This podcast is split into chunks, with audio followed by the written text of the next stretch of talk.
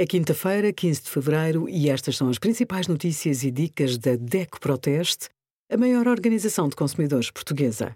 Hoje, em DECO.proteste.pt, sugerimos IMI 2024, qual a taxa de IMI no seu município, telemóveis, reconhecimento facial é seguro e poupe mais de mil euros por ano no crédito à habitação, combustíveis, energia, seguros, telecomunicações e custos bancários simule na nossa plataforma Saber Poupar.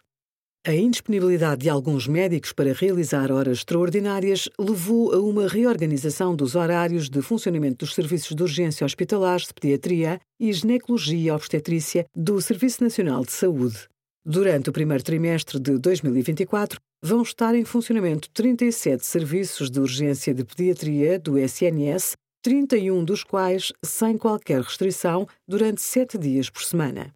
Nas urgências de ginecologia obstetrícia, está assegurado o funcionamento ininterrupto de 28 serviços de urgência. O site do SNS indica-lhe qual o tempo médio de espera nos hospitais públicos. Obrigada por acompanhar a DECO Proteste, a contribuir para consumidores mais informados, participativos e exigentes. Visite o nosso site em deco.proteste.pt.